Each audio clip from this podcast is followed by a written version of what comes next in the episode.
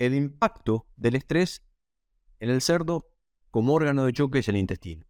Y bueno, justamente el 50%, el 50% de los lechones destetados, está descrito por Lady un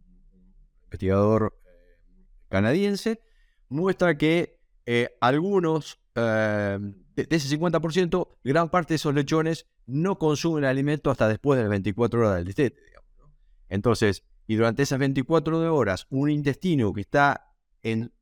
cambios casi metamorfóticos, hace que cualquier patógeno o cualquier disturbio alimenticio lleve a un desequilibrio y ese desequilibrio se, traduzca o en diarrea o en cualquier otro problema eh, sistémico más importante que justamente pueda llevar a, las complicaciones del animal e inclusive la muerte del animal.